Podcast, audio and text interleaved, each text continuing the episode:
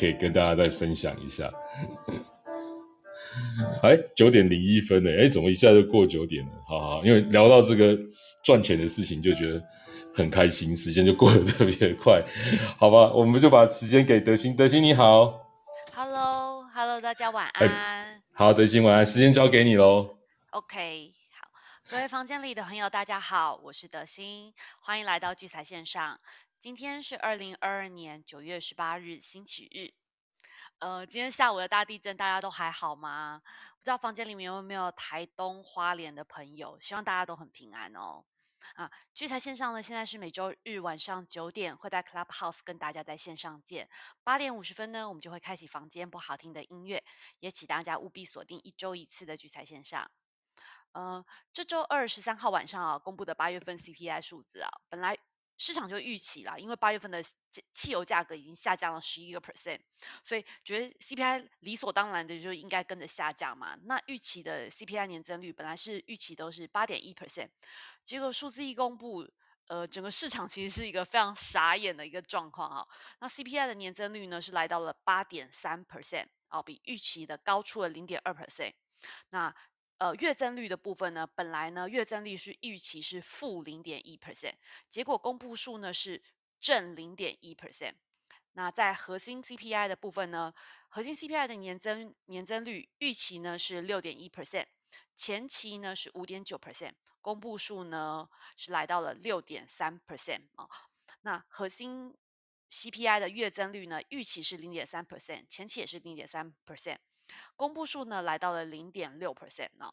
那这个数据其实一公布，就是其实是我觉得是狠狠的把市场投资人都教育了一番哦。因为其实本来大家都对于 Fed 的官员轮番出来做出一些很鹰派的言论，大家其实都不太 当一回事，一直都很乐观的觉得说，嗯，反正明年一定会有机会可以看到降息的。结果八月的 CPI 数据一公布。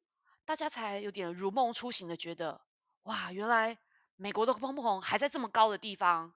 那大家应该都知道嘛，费德有两大法定的责任哦，一个是物价稳定，一个是就充分就业。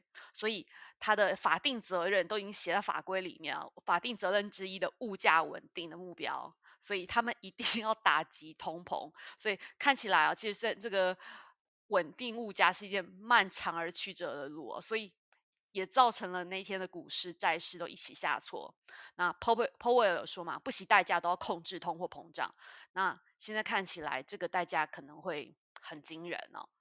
那不知道大家记不记得上一周哈，德信有跟大家报告过 CME 的非 watch 啊，对九月二十一号 FOMC 会议预期的升息三码的几率哈，呃，最后是来到九十一 percent。可可是就在这周 CPI 数字公布以后呢，居然出现了升息四码的几率。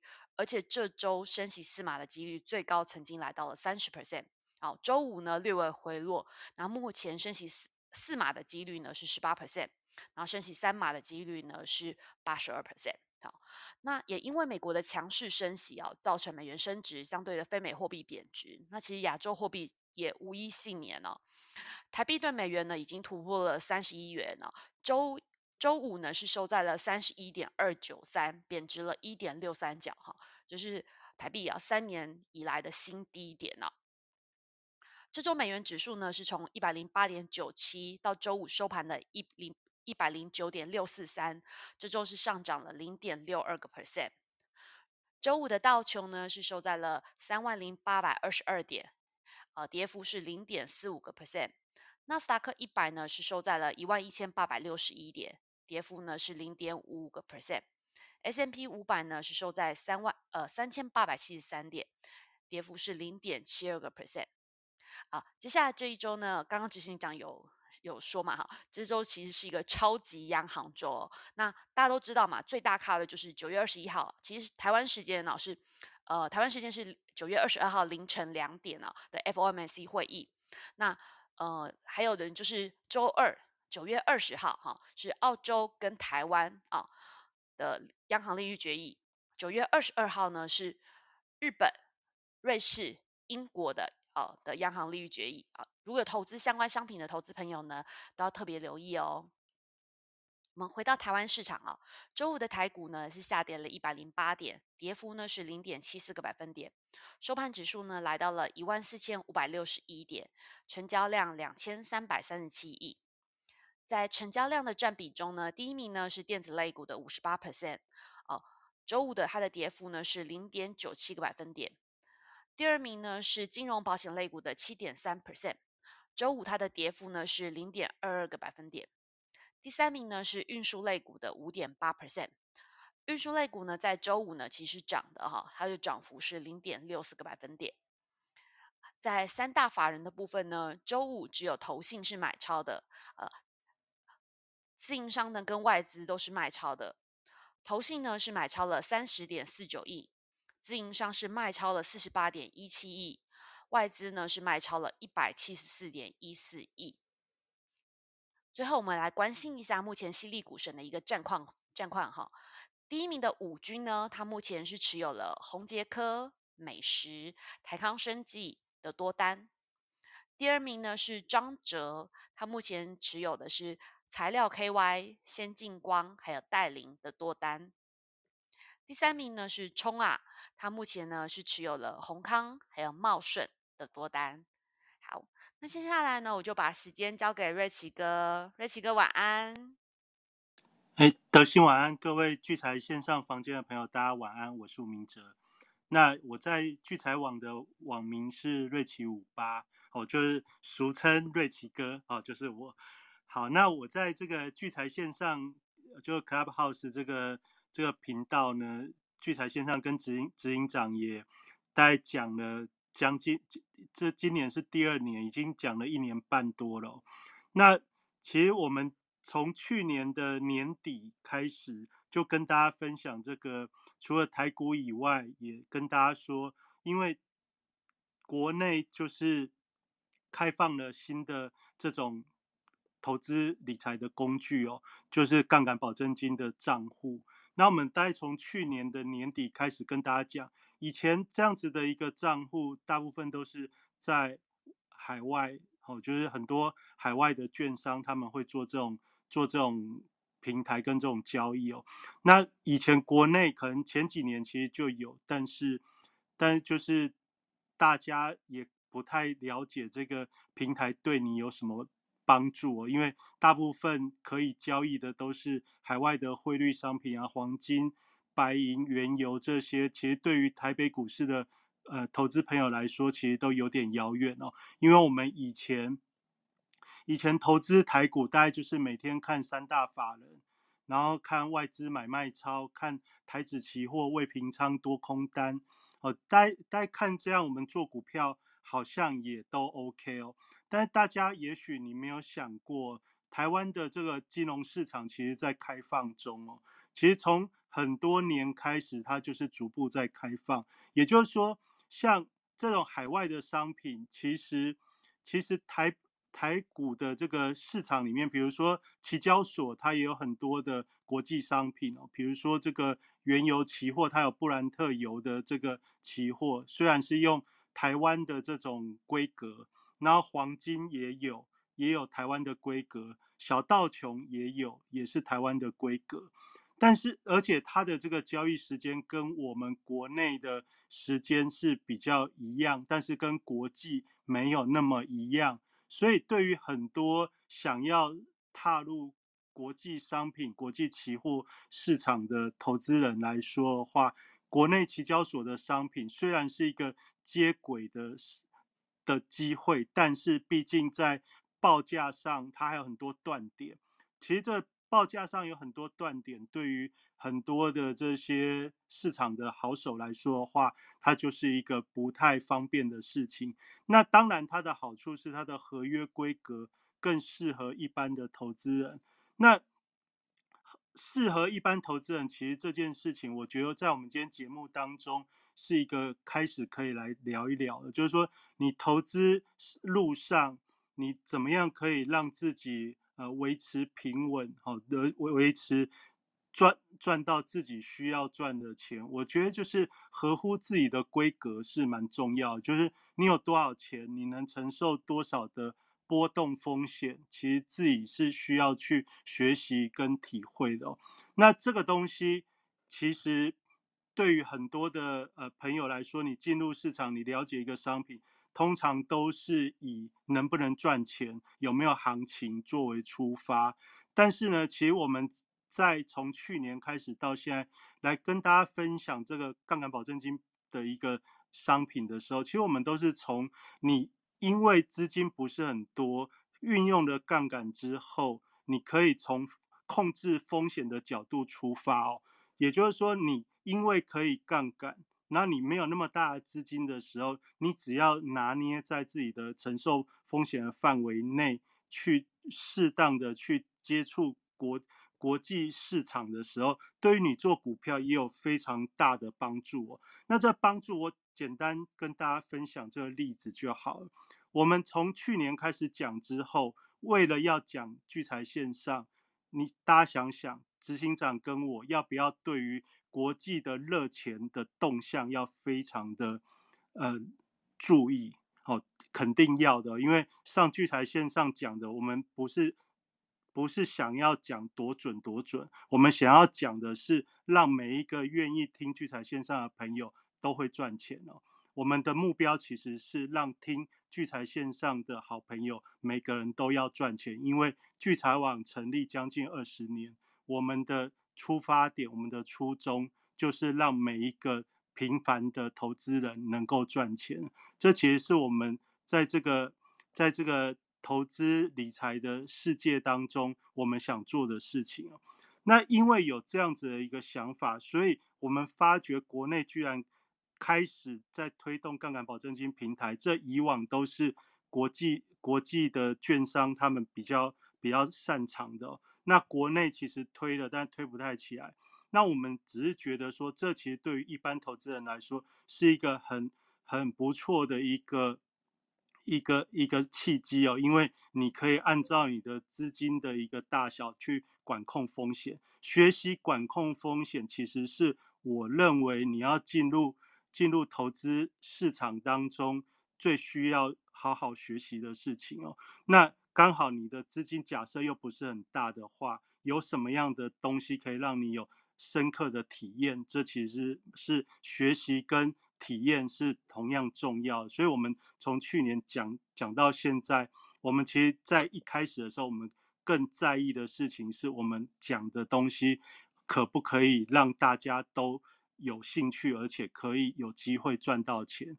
那既然是这样子的一个出发点，所以大家回想一下，在年初的时候，执行长一开始就跟大家讲这个油价，油价从八十几那时候过完年八十几，直接到九十几的时候，执行长就跟大家有讲到这个油价的一个方向，基基本上压不太下来。那所以破破百之后站稳一百之后，就一路的。好几个月往上去去涨哦，那涨到一百一百二十几，涨到一百二十几的时候，大家也都开始相信了。大家开始相信之后，你就会发觉，哎，油价就没那么强了。虽然它在相对的高档上面，它也撑了很久，但是呢，基本上基本上就当大家都已经认同某个商品、某个呃市场的一个价格。的时候，它其实就开始会变成呃高档盘整，然后再来，除了油价之外，大家一定现在人人都知道日元，日元贬值贬得很厉害。从年初执行长在跟大家分享的时候，大家如果还有印象的话，美元对日元，我们俗称美日兑，哦，就是美日兑这样子的一个呃汇率价格，在二月份那时候大概是一百一十几哦。到了现在七八月以后，它到了一百四十到一百三十一百三到一百四左右。那到了九月的时候，这一波最高来到了一百四十五。也就是说，美元对日元的一个汇率哦，就是日币的贬值，今年高达高达将近三成哦。那这样子的一个趋势明不明显？其实非常明显。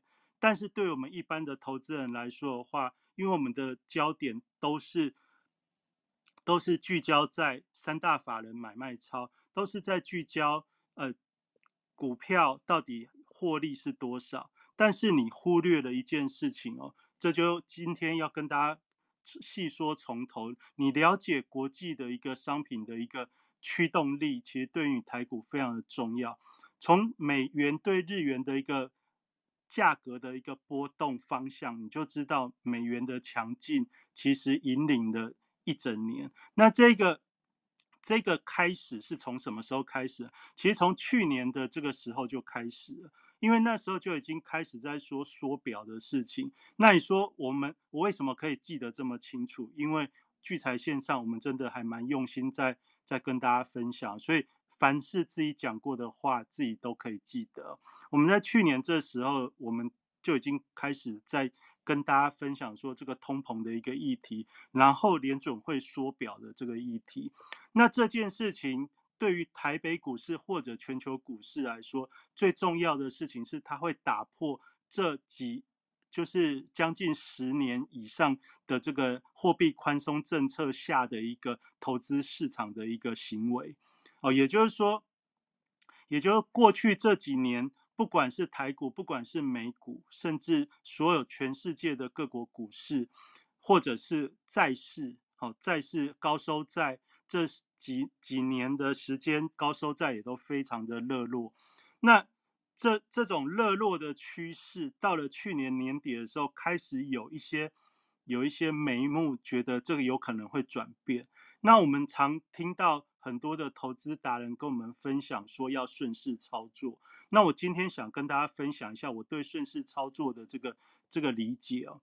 顺势操作，你一定要先找到有一个趋势是非常明显。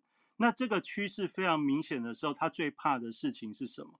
最怕的事情是非常明显，很久以后出现一个重大的转变因子。那这就是，比如说过去很多年以来都是货币宽松。货币宽松之后，这个趋势就一直一直走，一直走，一直走，一直走到去年。那在二零二零年，这个原本大家认为疫情发生之后，这个货币宽松的这个造成的行情可能被扭转，但是没有，因为在二零二零年三月二十二号，美国做了一个重大的决定，叫做无限宽松哦。那无限宽松打下去之后，全世界的股市再再喷两年，喷了两年，到了去年年底的时候，开始出现了另外一种声音，就是说，那接下来要缩表、要升息、要打通膨。那这件事情真正真正出现重大的转变，是在今年的三月哦，也就是今年三月联准会真正开始做出升息之后，同时你也发觉了全世界的股市。真的因为这个升息而出现了改变，也就是说，这个改变不仅仅是口号，而且是加上了行动。那我们要想一件事情，就是说，一个股市的上涨，如果在过去几年下来，它都是基于货币宽松的话，那假设货币宽松这件事情开始收缩之后，表示。货币宽松这件事情不见了，不见了之后，你就要想，全世界的股市都在高点，那原本让这个全世界股市能够热络的一个根本的趋势因子，叫做货币宽松，它不见了。那不见之后，我们要注意的事情是，这个不见的事情是玩真的还是玩假的？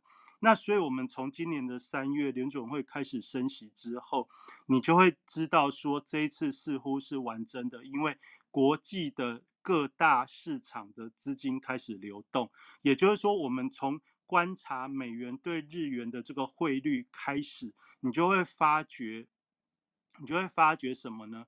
然后发觉美元开始转强了。那美元开始转强，最早真的是从日币开始。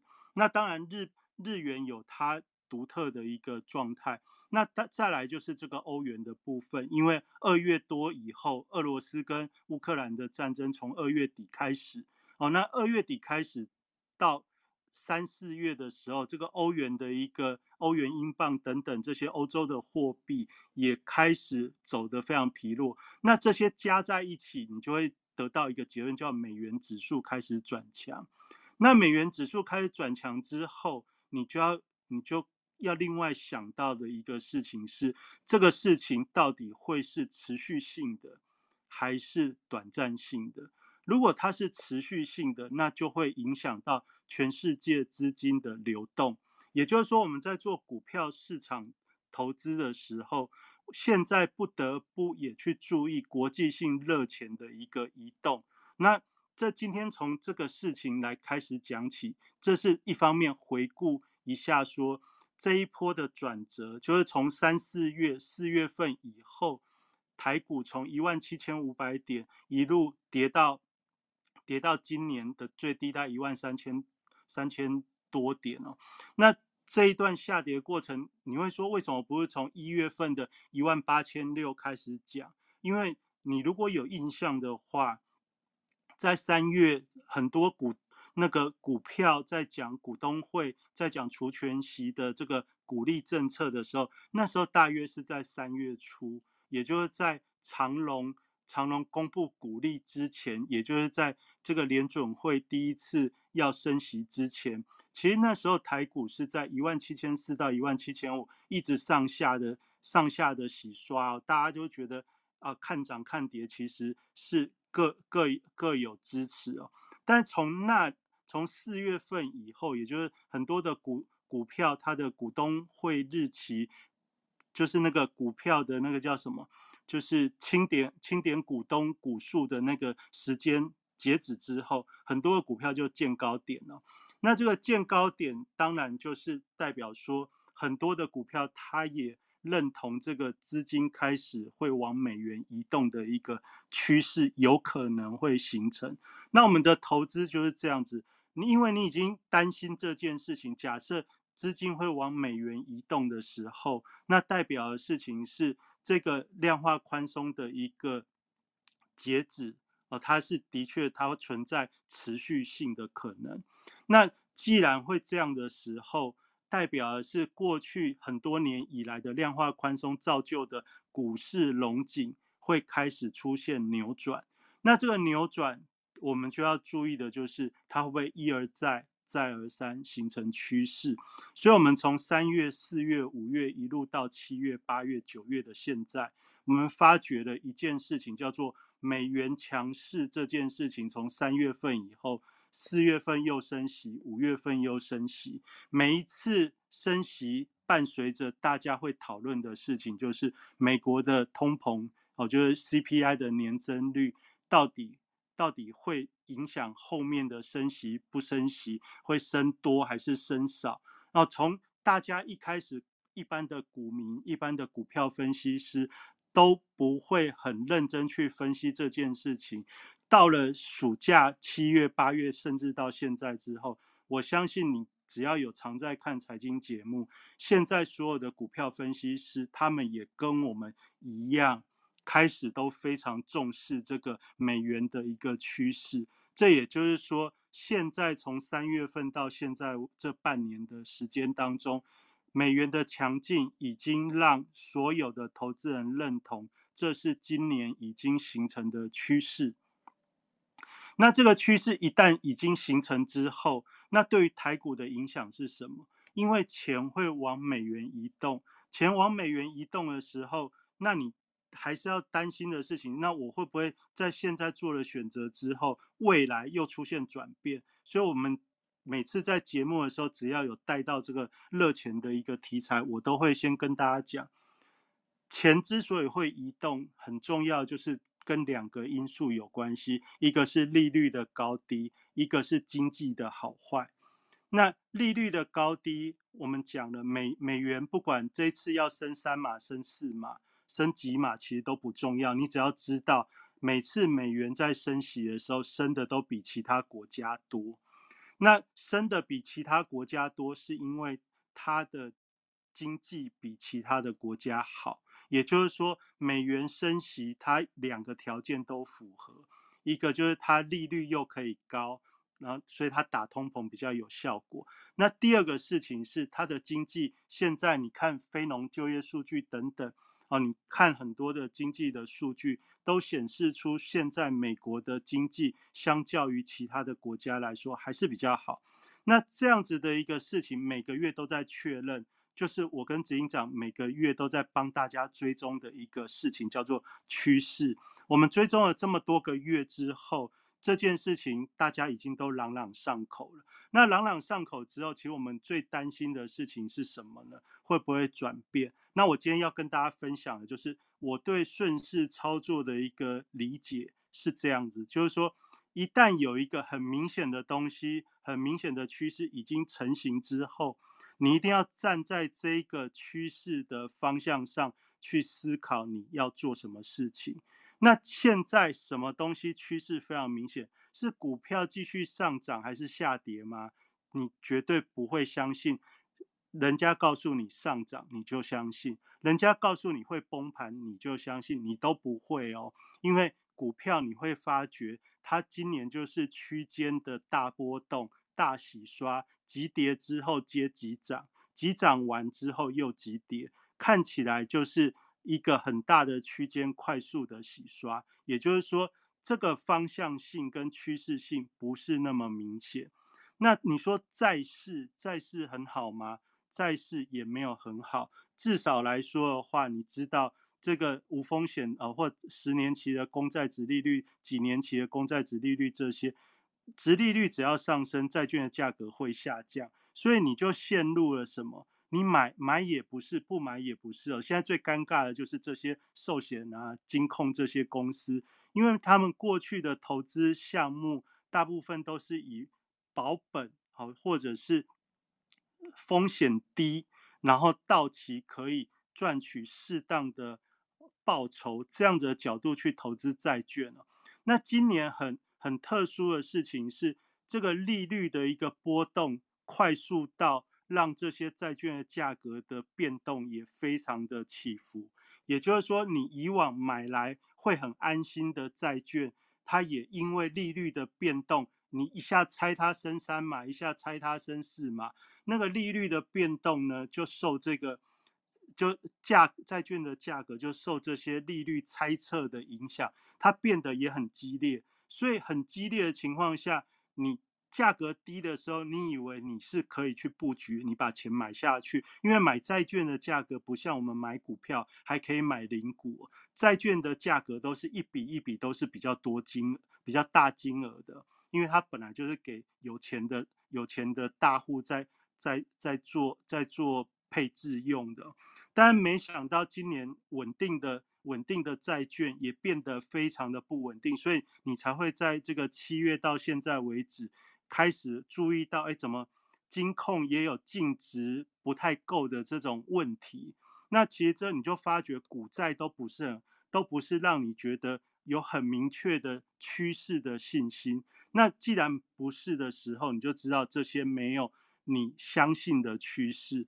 那今年能能能够让我们每一个人听完很多的呃投资专家说明之后，会很相信，而且有一致性相信这个是趋势的，就是美元的强势。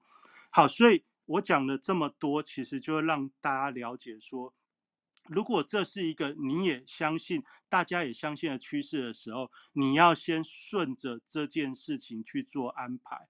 那顺着这件事情去做安排，我们假设是做。投资股票的投资人，你就要联想到下一件事情。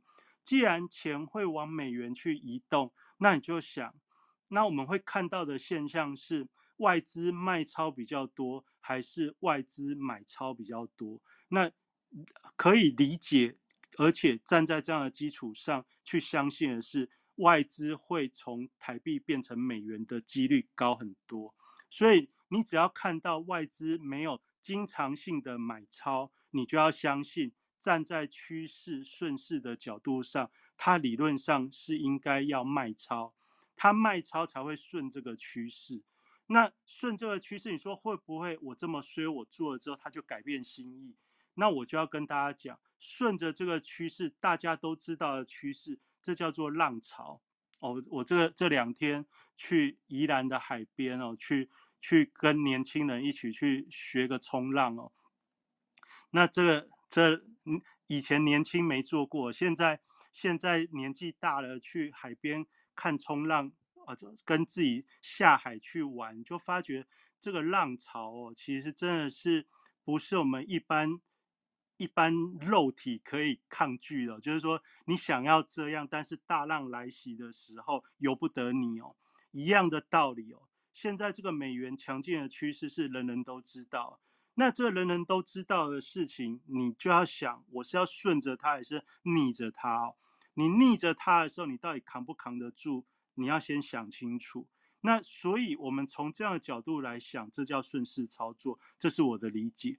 那我的理解，如果是这样的时候，那我们回到台北股市来看，那今天我们的题目有讲台积电跌，航空面板扛起。然后再等长龙明天哦，就是减资完要要重新挂牌归来了。那我们先来看一下大家可能都会很在意的大盘。大盘，如果你有长期听我们节目的话，我上礼拜就很简单跟大家讲，为什么上礼拜要先讲？因为上礼拜前前一个假日呢，美股大涨，所以我们知道星期一一定会开高。那星期一开高的时候，那时候大家就已经在想说。这里到底会不会是支撑？那到底会不会是支撑？我跟大家讲两个重点。第一个重点是加权指数从八月以来，它有两个重要的变盘位置，一个是八月四号到八月五号。如果你如果你有那个手机 APP 的话，你一样哈，就是三组股市其实就蛮好用。我们假日的时候一起看一下盘后盘后的资料，你就先看一下大盘分析。那八月四号到八月五号那边有一个跳空缺口，大概在一万四千七百点到一万五千点的范围，然后这个范围原本是一个重要的支撑，那它什么时候跌破呢？它跌破的时候是九月一号，九月一号附近，九月一号附近没有跌破，但是来挑战。那真正到了跌破，其实是在九月初哦，就九月第一个礼拜的时候，它跌破了。这个这个一万四千七的这个支撑，那九月初跌破有什么重要？它重要的地方是在于八月三十一跟九月一号，以及以及八月二十九跟八月二十六，哦，就是八月八月二十六跟八月二十九，那有一个拉尾盘，礼拜一跳空大跌，然后八月三十一跟九月一号也有一个拉尾盘，在隔一天也是。黑 K 吞噬，那这个这两个变盘代表的意思是什么？代表的是一百一万五千点以上被套住了，一万五千点被套住，再加上反过来我们要看的是九月一号的外资卖超三百三十二亿，那这个三百三十二亿，你就是去看八月二十六到九月一号这几天来看的话，你会知道。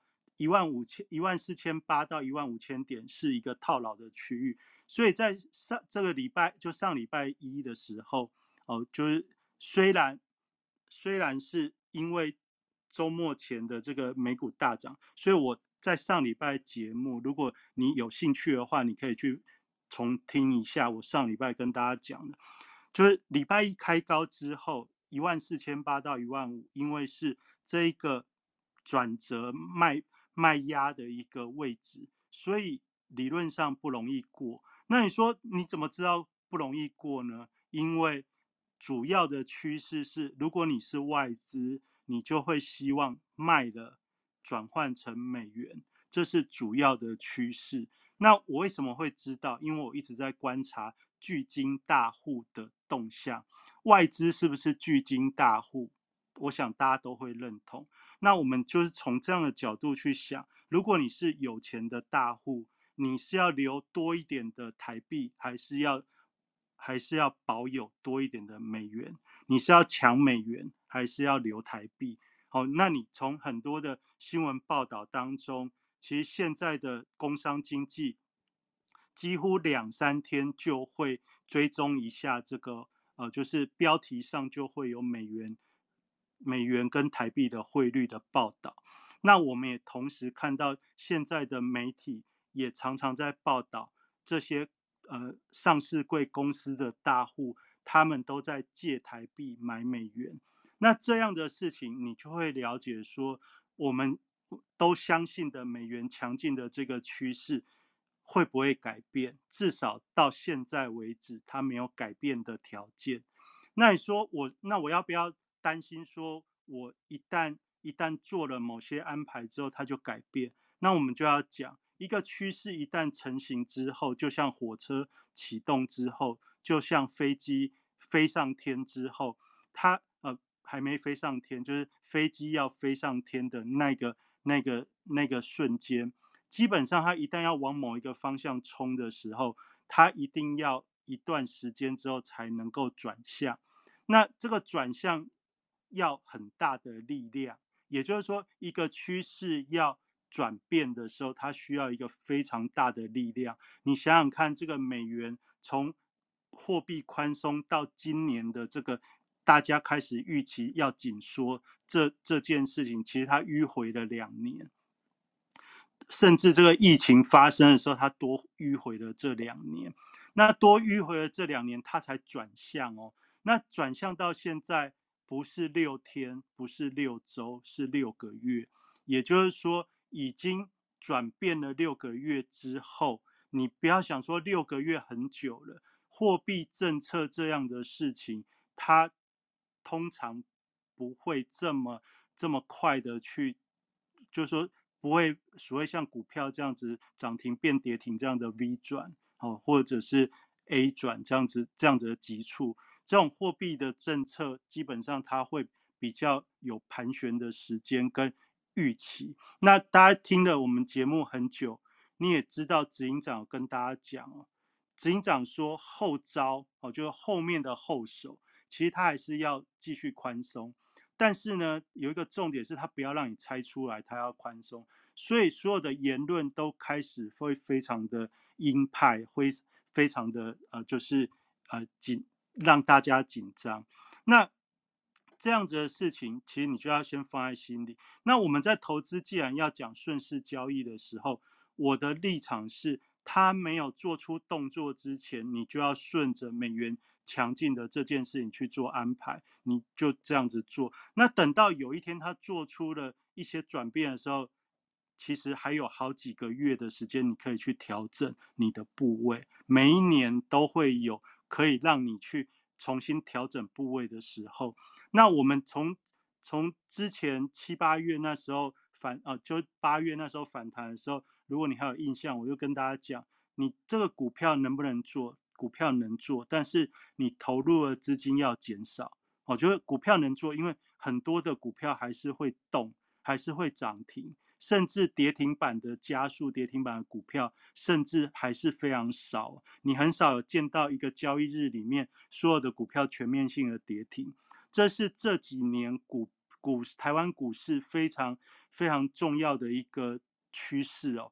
你会发觉，就算大盘再不好，它也都是轮动，它没有全面性跌停的盘出来。那但是对我们一般投资人来说的话，我觉得我们按照这个趋势来讲的话，你也应该是台股要推推一些资金，你去做不同的安排，哦，就就基本上的概念是资产配置的一个转变。那我们回到回到这个到了上礼拜我们讲一万四千八到一万五千，这其实是对的。那对了之后，接下来哦，接下来这个公布 CPI 之后，大家也知道这美股跌跌翻了。美股跌翻，你大家都是在讨论说它那个预期怎样？其实那个预期你都知道，因为归追根究底，就是说美元升息的脚步不会停。那我们其实每个月的、每个月每周的节目，你就就像我刚才这样子，其实花很多时间在讲这件事，因为这才是今年真正投资市场的主要趋势。你所有的投资思考跟配置，你建构在这样子。基础上你就顺势了，那顺势之后，假设今年是这样资金的一个热钱外移的情况，那基本上就不利于股市的，我们讲波段攻击，我们讲整体股市的波段攻击，它是不利的。那不利的它就只有什么，就是跌升反弹，反弹再破底，破底跌升再反弹，那这样子的格局。这样的格局，你就要了解现在的股市到底是在是在反弹，还是在还是在破底？它在往哪一边在走？好，那我们就讲接下来这个礼拜，因为接下来这个礼拜的话很重要。我们刚才那个听听友一开始还没节目开始的时候，他说我们现在这个位置，但是在主底还是要下破？是主底还是要下破？你就要想哦，这个礼拜四的时候，就礼拜四的凌晨有这个利率决策会议，你就想在这个礼拜三的时候有什么？礼拜三有台子期的结算，那这个台子期的结算，这个。九月份的结算，其实我在前面的节目我也跟大家讲了，这九月份的结算，它的目的就是要做收敛啊，因为每年的七到九月是台股的除权息旺季，所以九月的期货其实它是它是很早以前就存在了，所以在这个七月底一万三千多，七月初七月初这个就是台股跌到大家不要不要的时候，这个九月份如果你是资金大的。法人的话，你一定会利用那个时候的大逆价差去做去做什么呢？去做套利。那这其实如果如果你之前有有印象，我大部分我也讲过蛮多次，只是我我也不知道我是哪一集讲，但我讲了很多次。就七到九月，因为是台股的除权息旺季，所以这个远月的期货它就有大幅的逆价差。大幅的逆价差，如果又遇到气氛很不好的时候，通常它会有一个很极限的低点，让法人去吃停损，就吃散户恐慌性杀出的那个停损。所以九月份的期货对于大户法人来说的话，你大家看的那个资讯其实都是结算后的资讯，但是你要想要看比较长期的话，台子期的九月份其实它很多的。很多的好的成本，法人的成本，其实都是在七月初吃散户停损建立的。那建立在哪里？建立在一万三千六到一万四之间哦。一万三千六到一万四之间，你就会想，那跟接下来这个礼拜有什么关系？他这礼拜结算，他只要撑在这边就赢了。他不用，他不用有方向，他只要撑在这边就赢。所以你会发觉，上个礼拜就算。就算美股跌得稀巴烂，台股还是撑哦。也就是说，站在这样子的一个基础上，外资现股它是要卖股，它要套资金，它要退资金，要换换一些换一些美元。好，就是对于外资，它的它的目的是这样。因为我们刚才已经讲热钱热钱的主要目的是这样。但是你在做股票的人，你就会发觉，连接到我们的股票来说的话，它就是撑。就吃饱了很撑，它不会涨也不会跌。那在撑什么？其实，在撑下礼拜三的台指期结算，因为只要不上不下，它就收敛就赢了。哦，收敛这个价差就是收敛这个价差，一方面它又可以赚到台子期的价差，又可以完成什么卖股票退资金的行为。那你说我怎么知道他卖股票？因为我们之前就有跟大家聊到。退资金的时候，最好退的钱是哪里？台积电。那你说台积电怎么看？其实之前就讲了，五百元是分水岭。那五百元是分水岭，你看跌破之后，台积电跟台股的指数基本上就很疲弱。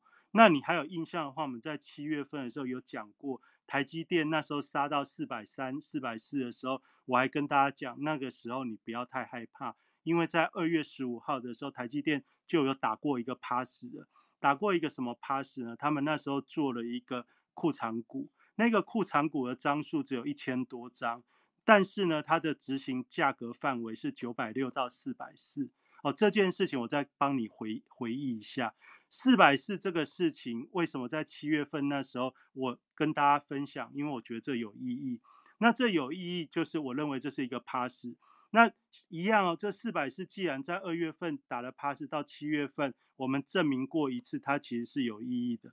那现在一样的道理，现在台积电又回到四百七八十这种位置的时候，那往下往下你要观察的是什么？往往下你要观察一样就是四百五这种这种重要的分水岭。这个分水岭就是说，七月份那里会守住一万四，能守住。就是台积电四百四有守住，那现在你说到底接下来这个是会破底还是会守住？我们一样的观察点，我想跟大家分享就是，那台积电只要撑在这，加权指数大概就撑在这，啊，你就就这样子去这样去思考。那如果你看台积电，它有可能会往下去破四百五，那你就要非常注意。那台北股市的加权指数当然也不会好看到哪里去。那但是就现在来看的话，感觉好像还稳稳的哦，还感觉还稳稳的时候，就是气氛很糟糕，但是就算你看到外资卖超，外外资卖超很多的全指股，卖超几百亿，外卖资外超台积电，你又觉得这很恐怖，要要崩盘了？其实不会，因为台积电它只是卖超，但是它想要的是逢高卖哦，逢高卖退资金退的比较好哦，这其实这是这是现在外资的一个心态，它没有急迫到要砍股票。那没有要急迫砍股票的时候，同时你就会看到，它下礼拜三台子期要称结算，称结算的时候，它它不要动的时候，你就你就注意他在买什么。既然要撑，又又不要让指数崩掉，又要撑，那他在买什么？他就买低价的权重股，低价的权重股。所以如果你前前面有印象、有做笔记的话，我跟大家分享过。通常外资在买台在卖超台积电的时候，他会拉面板来配对。我觉得他拉面板来配对，配什么？配配对面板买超哦。面板的买超，如果你有你有兴趣去追踪面板的买超的话，大部分面板在买超的时候，通常是半导体在卖超，尤其是台积电、联电在卖超的时候，他会去拉面板来配对。那这个。配对的概念就是想要撑指数。那最近呢，其实上礼拜还有还有一个新的新的新的族群叫做航航运股。那航运股呢，它没有明目张胆的打货柜货柜三雄，因为长龙还在减资停牌当中，只有靠阳明跟万海，它其实没有办法激起市场的话题。我们都知道现在是一个呃，就是。网络媒体的一个的那个就是标题的标题的投资环境，就民音民音是一个很重要的因子哦。那标题很重要，能不能吸吸金很重要。所以呢，上礼拜你会发觉，就算要拉航运，它现在拉什么呢？拉解封的航空股，在拉什么呢？在拉散装，说 B 那个 BDI。散装指数怎样怎样哦，所以他告诉你的事情是这个散装好像又不错，告诉你解封之后这个飞机股会不错，但是他就不敢标题去下货柜三雄。那为什么不不能下？因为只有两雄拉不起来。那但是呢，明天之后长龙归来，所以今天大家最想了解应该是长龙归来之后，它到底是会往上带动台股。还是往下，所以我们刚才已经讲了，指数会不会崩？你可以追踪的股票，一个是台积电，接下来是什么？台积电跟面板配对，所以面板其实是被动的。那比较重要其实是航运股，因为在下半周，特别是礼拜四、礼拜五的时候，你看美股那种气氛很不好的状况下，华航居然都可以逆拉，然后散。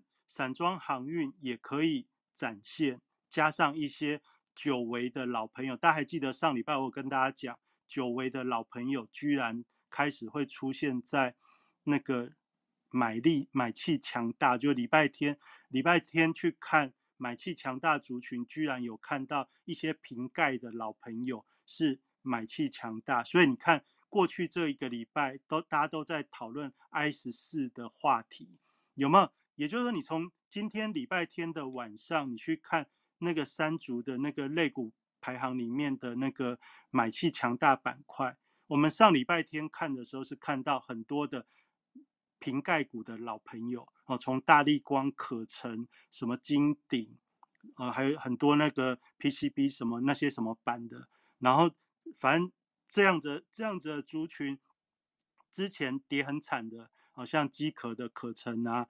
这这些这些股票，在过去这个一个礼拜都都在讲什么？在讲 I 十四。那 I 十四真的有带动这些吗？没有，因为这些都是撑撑盘的角色，它没有办法带领加权指数去攻击。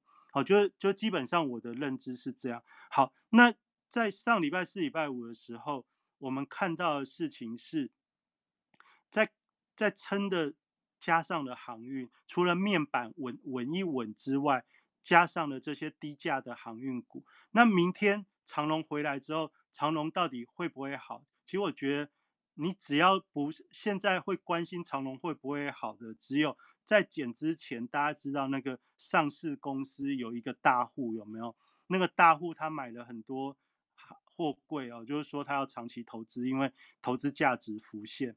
那你只要注意他们投资的那个价值位置，减资完之后，明天的基准价大概是一八七哦。长龙来看的话，那一八七其实就是这个净值的位置哦。你就你大概可以这样联想。那很多人会去算说，那它减资完之后，它现在的净值可能会再到到几元几元？我觉得这倒不用特别去算，因为我们不是不是法人，不是分析。分析研究人员，我们只要知道说大户他之后到底会赚钱还是会赔钱哦。也就是说，接下来这个盘指数到底会不会稳住？一个是台积电，一个是长隆，你大概就盯着这个，因为上礼拜已经告诉你，航运股也是另外一个护盘的一个，就是让指数稳定，不要讲护盘，让指数稳定的要角。那加上明天长隆回来之后。全市场的新闻媒体的标题就会围绕在长隆身上，不管它是大涨或大跌，甚至它不涨不跌，它都会是媒体关注的焦点。我们在投资的时候，我们不用去猜会不会。我们今天晚上来跟大家分享，你要关注的焦点可能是怎么看呢？我的认为就是说，它如果大涨，只有一天，你不要太不要太兴奋哦，因为这回来之后。别人跌的稀巴烂，它没有跌，它再再拉一下，这也就违跟跟跟之前的行情有点违背，这你也不用太兴奋了，因为后面还会还会有别的变数。但是如果它一开就跌的话，那其实这个这个就很很好观察哦，因为如果一开就跌的话，代表是利空嘛。那利空的话，你可以。标题可以把它解解读为什么？就是跟上人家之前跌的，它没有跌，就先先收敛一下嘛。但重点是收敛完之后，如果你看到买盘增温在航运股的时候，那基本上这就是企图心的展现。我的认为是这样。那这代表的是要守，要守这个，要守哪里呢？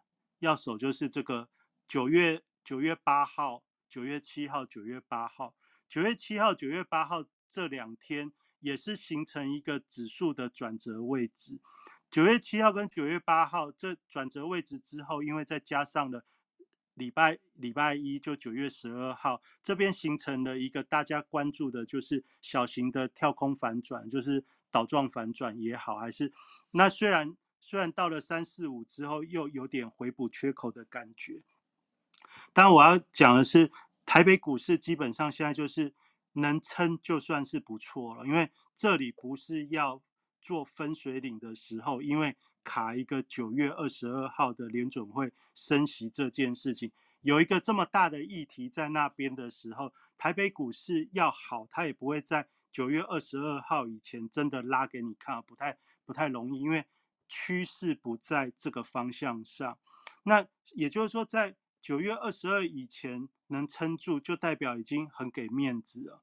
那跌呢？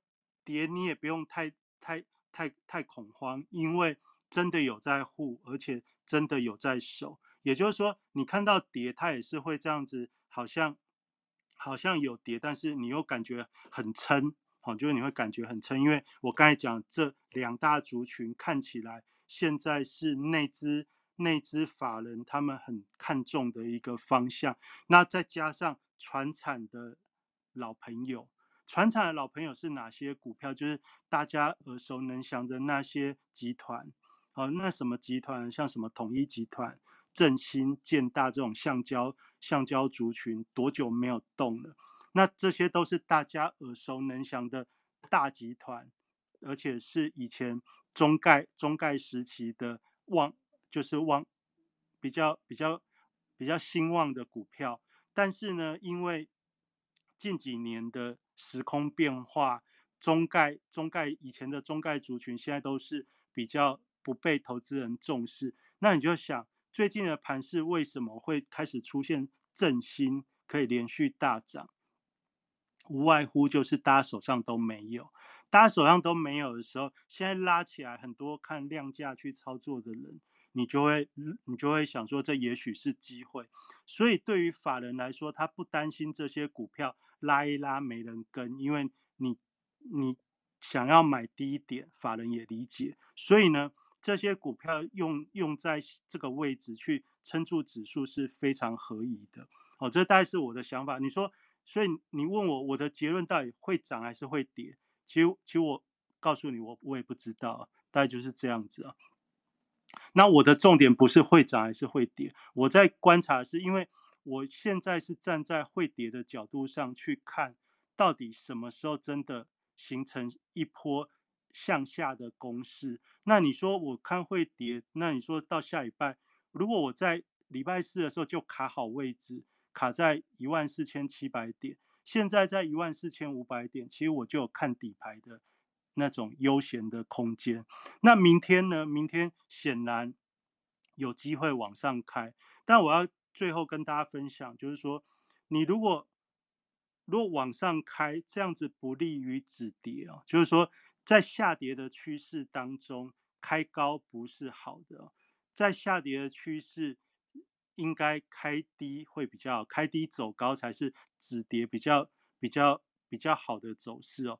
开高不太容易做止跌就如果在一个下跌的趋势，所以好消息开盘我觉得都不是太好。所以礼拜五的时候美股是好，就是上涨嘛。然后明天长龙会归来，所以我觉得明天指数可能先反弹的机会是是是比较高一点。但是这样子不利于整体的止跌，我的我的想法大概是这样。那但是以撑指数的角度的话，开高比较安大部分投资人的心哦。你看我们今天晚上会听聚财线上的人了不起就是两百位，那两百位，就算你听了，你也不一定相信我们讲的哦。所以所以严严格来说，我们没什么太大的一个影响。盘势的能力，我们能做的就是跟上巨金大户的动作。那我的看法大概就是这样，你不用去，不用去预期。但我认为明天开高之后，这有利于撑住撑住这个九月八号、九月九号这个位置哦，呃，就是大概一万四千五百点、一万四千六百点这个位置，有助于撑住。但是它没有办法形成攻击，因为卡一个礼拜四的时间点在那边。那你说，那那个时间点之后会上涨还是会下跌？那就回到顺着趋势的逻辑。顺着趋势的逻辑是什么？啊，那你就听得懂了。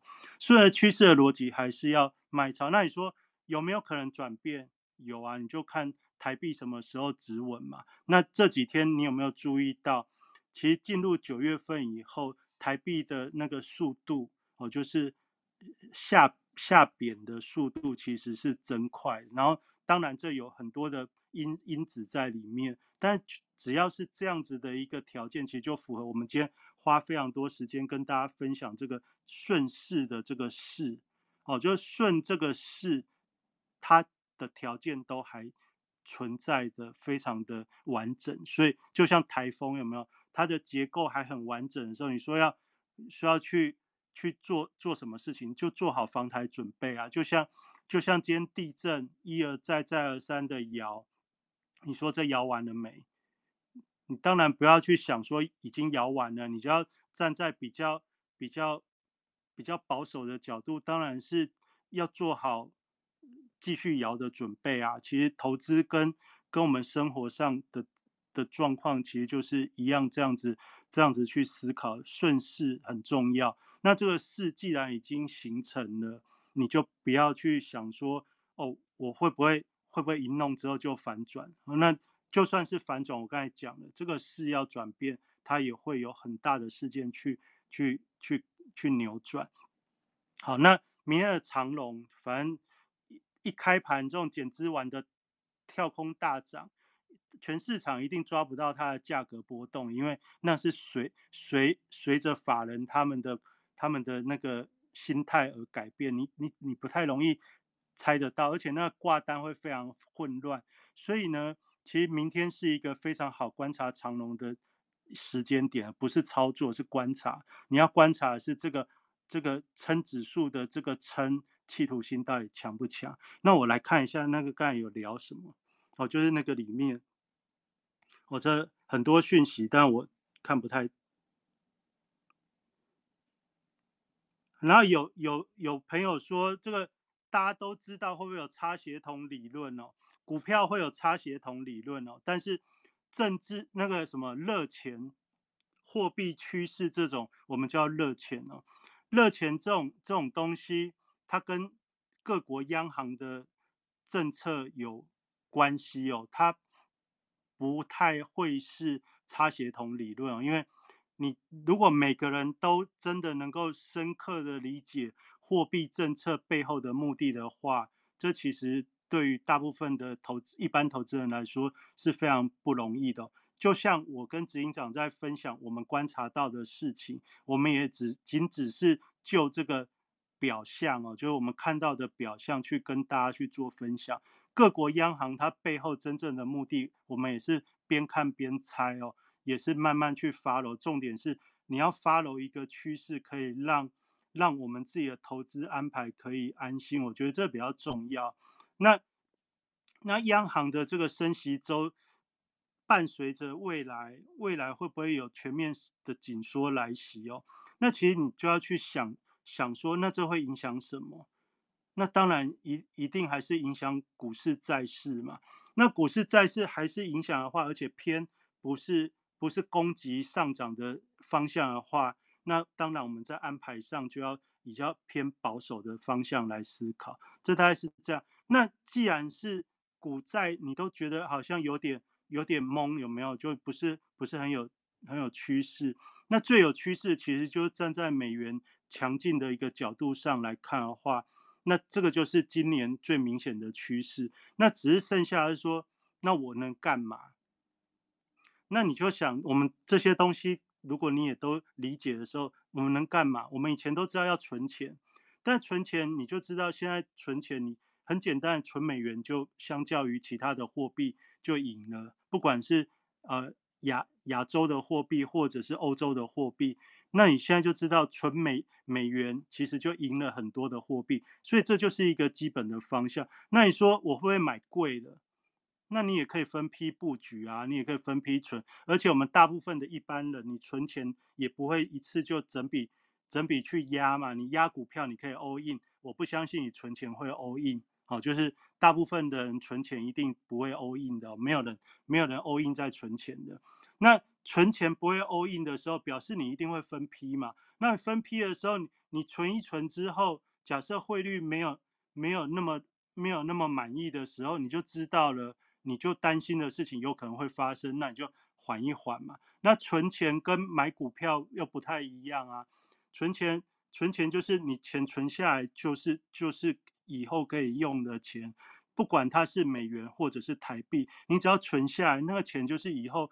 总有一天可以用的嘛？那你就算稍微贵一点，啊，那汇率稍微没那么满意一点，其实你只要持续存钱，你基本上你的平均成本就还是很 OK。那更何况我们从刚才有跟大家讲到，这个存货币对，好，就是因为运用这些杠杆保证金的一个账户的话，假设你存货币对，它是什么概念呢？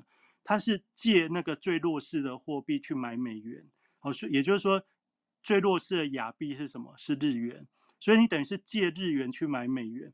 那借日元的利息很低，然后存美元的利息比较高，所以美元升息越多的话，它跟日元的利差越大，所以美元会越强，也就是美元跟日元的这个汇率就会越趋势越越强。然后再来呢，所谓的利息，利息因为利差扩大的时候，它的利息也会更大。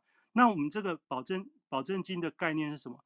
因为我们手上也没有日币，也没有美元，所以我们只是把我们手上的一个美元放到这个账户里面去做保证去做抵押，然后你看你想要做什么样的货币之间的一个差，货币对的差异哦，那你自己去选，那你自己去选，用你的这个用这个你的资金去当做保证金去去做去做一个抵押，那交易完的这个结果输赢再去你的保证金里面去做加减，这类似。我们下这个期货哦，你入金有保证金之后，那你你是一口一口或者是几口几口的去下单，大概就是类似这样的概念，就是保证金的交易就是类似这样的概念。那这个有什么好处？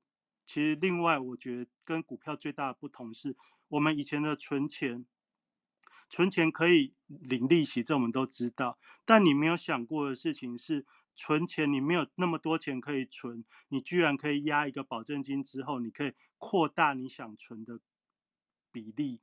存钱当然是存越多，利息领越多啊。但是我假设我想存十万美元，但是我没有十万，我就存不到啦。但是你透过这种保证金的一个交易的时候，你没有十万美元，你想存十万美元，你居然你可以准备准备五千到一万，你就可以有机会。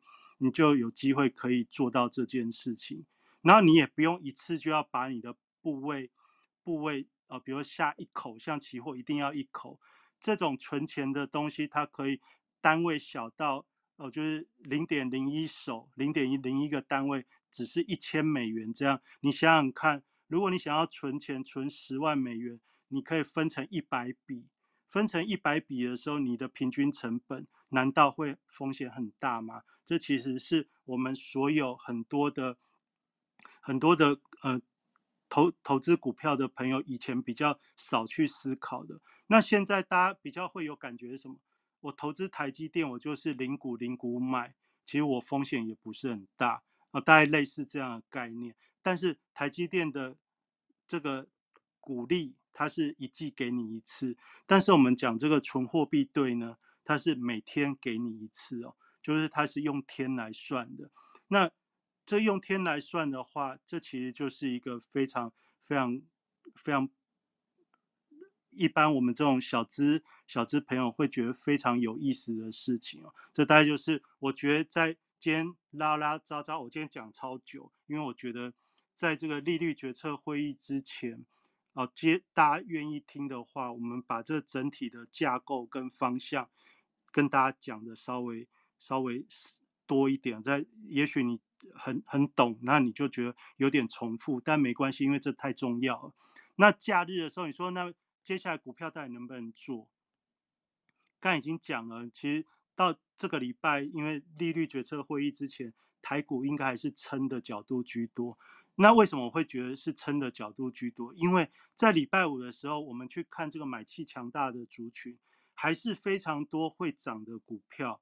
哦，特别在这种低中低价的股票上面，然后有很多，它其实都是在八月份营收出现很多的转变，就是八月份营收是是成长的还蛮多的。我看很多的这个股票是这样，加上很多的老朋友股，例如说什么像什么瑞仪啊、建鼎啊、台骏啊这些股票，相信我念一念，你都会觉得。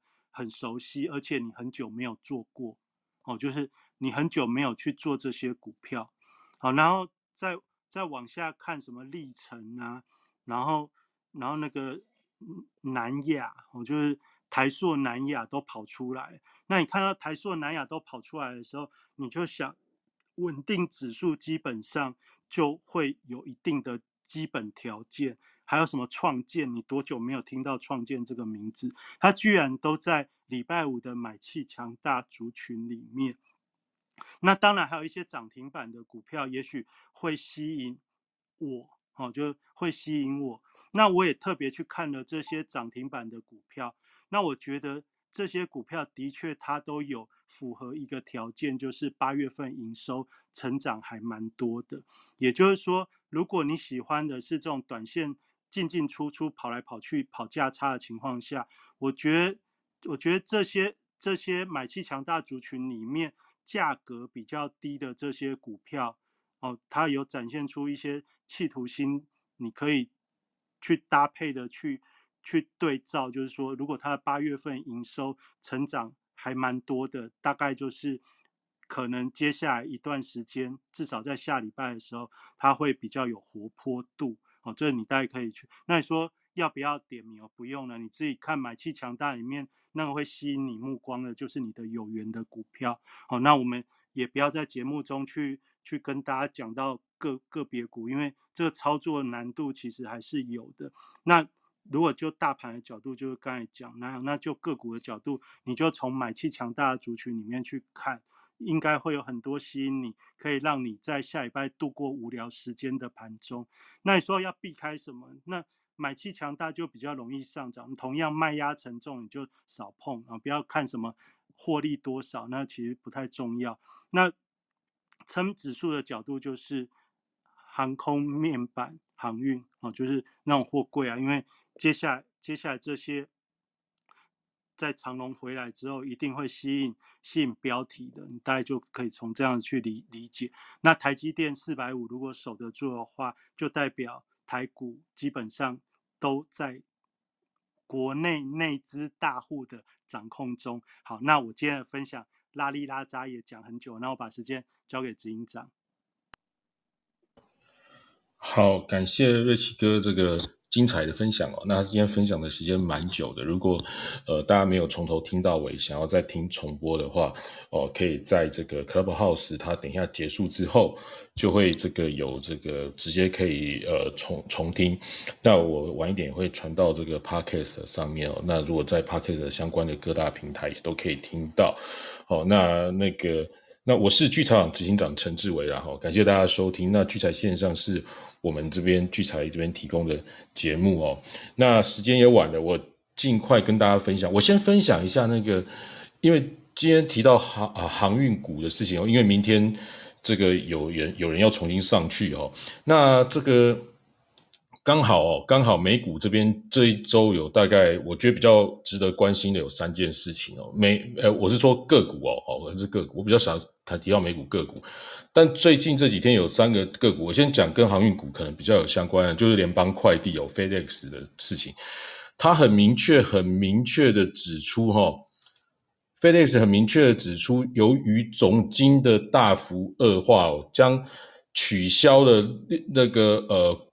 裁撤哦，他取消了他接下来的裁撤，然后并关闭很多的这个九十个办公室哦，跟五个七呃九十个办事处跟五十五个办公室哦，然后停飞部分的货机，减少每日的这个地面的快递哦，然后就是减少很多支出就对了。他的理由是总经趋势大幅恶化，也就是全球总经趋势大幅恶化，然后。联邦快递做了这么大的动作，他因为他这样子的公告呢，星期五在美股跌了二十一个 percent 哦，联邦快递跌了十一个 percent，所以这部分可能这个跟我们的航运是稍微有点关系的，那大家可以去思考这个问题，好不好？好，大家可以去思考一下这个到底是发生什么事情。那这发生什么事情？这个会不会不只是总金趋势大幅恶化？他会不会觉得有些地区是存在的一些风险的升高？有没有可能？哦，那所以变成说，他如果东西运不到，到时候还要给人家赔偿或干嘛的？哦，所以会不会还隐含着这些问题？哦，所以我们自我们我们持续观察。那这样的话，我们可以可以理解说啊，如果因为这样，我们去思考相关的货运跟航运种种的。的问题的话，呃，是不是大家可以稍微研究一下？这是第一件事。第二个是 Adobe 哦，Adobe 收购了一个跟他有点就是线上设计的公司，跟他是有点关系的哦。然后造成也是他的股价也是重挫，也是重挫哈。那 Adobe 它在这个呃，因为疫情之后呢，它造成这个线上的一些。哦，包括影音的处理啊，相片的处理这些的，呃，自媒体的这些大幅成长之后，就是线上的这些工作者，它其实是大幅的成长哦，股价也涨了很大一段。那我们看到它这样子的动作之下，就可以了解接下来，也就是说，因为疫情过后线上的业务大幅成长的这些企业，在接下来的经济的下滑的情况中。也不会因为之前的疫情的那种状况而特别的得利，甚至因为之前已经把未来几年能够成长的空间都都成长下去了，所以反而会造成一个非常大幅度的下滑，其中包括可能 Meta，包括就是就是 Facebook，包包括那个 Google，哦，包括这些重要的大公司可能。都会遇到蛮不好的业绩的可能性，所以这个我们这个你大家也可以放在心心中哦，这个是也接下来非常可能的事情。第三个是苹果，苹果在周一的时候这个有新品发表会哈，它新品发表会之后，哎，大家看起来很好，然后我们现在看到哇，大家好像抢这边也卖光，那边也卖光，库存也卖光，对不对？可是你们知道吗？在大中国，中国这边有很多在。这这个购买这些 iPhone 的这些黄牛哈，他们去抢购之后呢，本来就是想要转走赚钱嘛，所以有很多黄牛哦，尤其在他们那个呃，反正反正就是销售 iPhone 的那边很多黄牛。那过去都可以，不管 iPhone 十一、十二、十三、十四啊，都可以赚赚一笔。那到了这一次呢，转手第一天、第二天，它的那个加价哦是快速下滑的。到现在已经黄很多黄牛是在担心可能卖不出去，那这可能不是 iPhone 本身的问题哦。第一，其实它吸引力没这么大哦，它上面不是有一个什么什么岛的那个，那好像是搞笑，那没什么用哦。那就是好像你就是它的发布会看起来哇，很像很激情，它的 i Watch 好像真的不错了哦。可是 iPhone 好像大家看起来就还好，可是苹果粉还是支持嘛。可是你要知道。中国占 iPhone 这个苹果的这个销售大概有将近二十 percent 的这个这个销销金销销售额哦，那个营业额大概在中国大概占二十 percent 甚至更高啊，正确数字我有点忘记。可是中国的这个一开始的这个这个这个黄牛的这个销售，马上就吃了滑铁卢啊，所以我们可以看到中国现在因为这一阵子的这个中国的。他们自己内内卷的问题哦，包括这个封城啊、疫情种种的，确实非常影响了中国的这种在这种高价手机，是或者是也可以当做它是已经有点奢侈品的这种这种消费了哈，已经已经非常严重的影响。那所以会不会我们可以看到接下来的美国的科技股，甚至船产的相关，包括运输这些？各个产业的龙头都会出现今这个这个呃他们的业绩的或者获利的大幅衰退，已经非常有可能看见了。就从这几个这个状况之下看，所以这个我们也可以理解说，接下来经济确实不只会放缓，而且有些企业可能会非常的惨哈，非常的惨。这已经是先先讲在前面了，这已经讲在前面了。那可是这样子的话，为什么 FED 还要非常用力的鹰派呢？好，非常用力的鹰派呢？那他们已经讲，其实已经讲了嘛，大家也都听了，你们只是不太相信而已。他已经讲说，就是他的不让你有预任何他会宽松的任何预期，所以他所有的动作、所有的说法，每一个出来的官员一致性的都会表现得非常鹰派。而且他的动作也要做给你看，他非常鹰派，这样子才有可能让通膨的这个维持在一一段时间的利率之后，通膨才有办法压，也不是通膨完全压下来，是它的年增率压下来哦，它的基期已经垫高，但它年增率至少可以把它压下来，哦，那至少可以把它压下来，所以它必须做这样子的动作，那必须做这样的动作，就像去年他们预期，我我们都已经知道。通膨要上去了，但是它还是持续宽松。今年我们都已经知道经济要烂了，可是他还要持续紧缩，因为他要达到他想要达到的目的，他就不能让你觉得预期到他的预，他他要做的事情，即使你预期到了，大家都预期到了，他还是要硬干，让你。有这样的预期的人遍体鳞伤，所以他也要把这样预期打消掉，所以他一定要这样子做，好不好？那这个是这个我们之前已经跟另外讲了。那他实际上这么做是背后会有一些隐含的阴谋跟一些跟一些大战略的那个，其实我有在礼拜三哦聚财线上战胜全世界的分享哦，我是有跟里面的好朋友分享过了哈。那大家也可以参考一下，我刚刚哦我们拼在那个上面有一个 Telegram 群，那我刚刚也有分享在 Telegram 群里面哦，就是说周三的那个活动，其实大家也可以努力的参加。那当然，你如果参加之后，你开始你也可以了解国际的局势。做一下什么货币对？为什么？因为今年其实做货币对的真的是真的是太太开心了，以及到现在这个状况，在每天都这样，不只是年初换了一堆美金哦，那你又做了有息的息差的息差又越来越大，每天领息，然后连价差欧元二十 percent。日元二十几 percent 哦，只要你有做，但你不要说从头做到尾没那么厉害。只要你有做，其实这一路上什么都是获利哦，真的是很夸张。那当然，你说接下来会不会反转？第一啊，我们站在我们的立场，我刚刚就已经讲了，它的反转的趋势是有可能。为什么？因为刚刚我们讲了，它的经济确实是会变得很差。接下来未来有可能哦，在不久的未来，我们会看到经济状况很差。可是它不能让你预期它会宽松啊，所以它的动作什么都会很硬。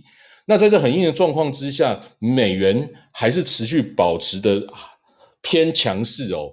这个还是目前是还是不会有任何的改变。那等到它可能会有一些变化的时候，我每个礼拜天啊，我跟瑞奇哥哦，甚至礼拜三的战胜全世界哦，那部分都会跟瑞奇哥这边哦，我们也都会适时的哦去一些提醒哦，是不是我们可以。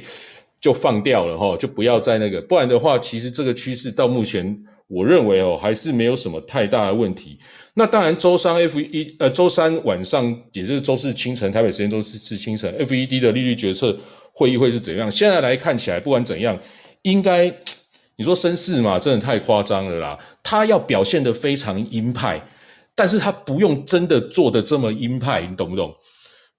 他就是要让你预期心理能够。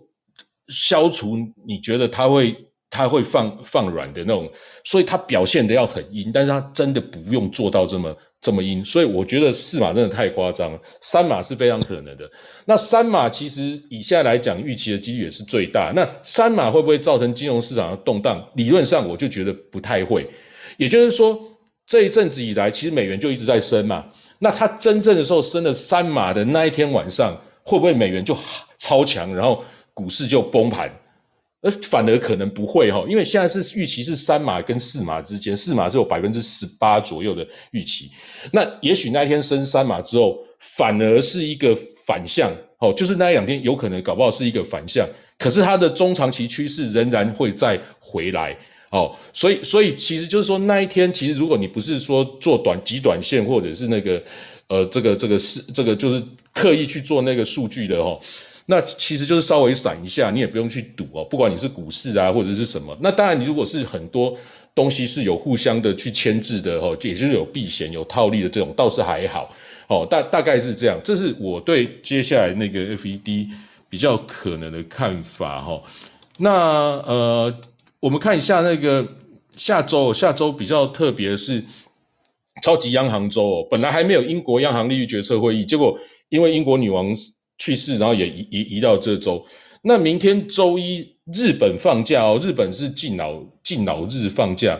那英国英国因为也是女，他们本来放假，然后又是英国女王的，没有，就是英国女王的这个这个这个这个，好像就是国葬嘛，哈。那他们等于是就放假了。那放假，他们金融市场有点乱哦，就是变成说，有的是这个呃现货的这个交易大厅是不开的，然后。电子电子是有开，然后有的是怎样，然后造成美国有一些商品是变延后开，哦，那这样其所以明天的金融市场变得是有点乱，然后它的流动性可能又有点不足，哦，然后就是所以会会搞不好会有一些比较奇怪的行情哦，那所以明天如果你有操作国际市场，或者是甚至连台股都会蛮奇怪的，也许就因为它流动性会比较比较差哈，然后呢？到了二三，当然大家就等待礼拜四的这个 FED，礼拜四清晨的 FED 利率决策会议的出来嘛，就是等一个等待期。不过呢，在礼拜二其实就已经有澳洲的央行的这个货币政策会议纪要哦，会会会出来。然后这个呃，星期四，那星期四还有早上，还有就是除了星期四清晨的 FOMC 利率决策会议之外，星期四早上它应该通常是十一点哦，就有它央行货币政策声明就会出来哦。那日本就是一直以来就是宽松、宽松、宽松、宽松、宽松、宽松哦，就是哎，不管怎样，我就是宽松。到了这一两周，已经有稍微说可能要干预了。那在这一次正式的日本央行的这这个货币政策声明，会不会正式的把这件事情讲出来？哦，那我们就值得去去去去关注哦，值得去关注。但是就像瑞奇哥讲的，即便他说哦，那我们来升息。一码好了，那还是跟美国的利率，他这一次升，不管是三码或四码，还是越差越多啊。哦，那当然，当然，当然，就是说至少，呃，至至少没有这么惨惨状，就是一直一直一直这样子的躺，基本上就是就是躺平的那种感觉哦，就是所以至少可能会动一下，然后到下午会有这个瑞士的利率决议哦，瑞士的利利率决议。那这一阵子其实存货币队也有一些朋友是存美瑞，呃，美瑞队哦，也是瑞。那这这个我们看到礼拜四它也会有利率决议，所以可能也会有蛮大的波动。那如果说比较紧张，也许可以稍微避开一下了哈。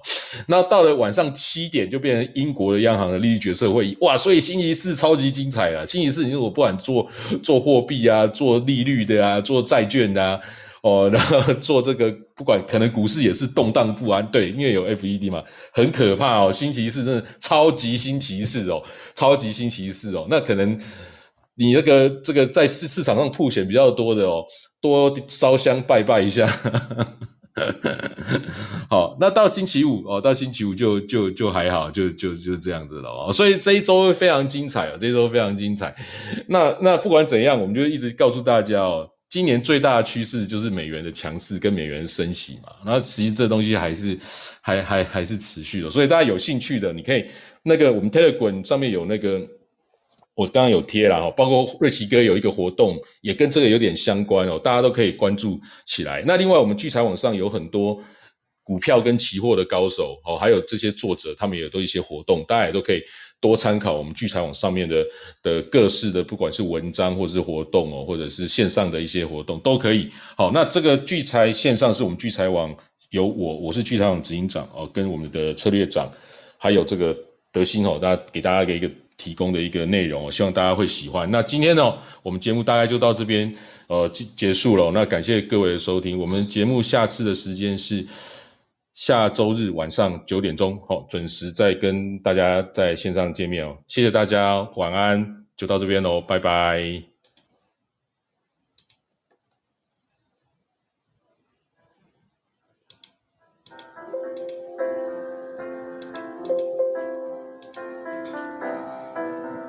那哎，还没有 follow 我们的人，请大家可以 follow 一下哈。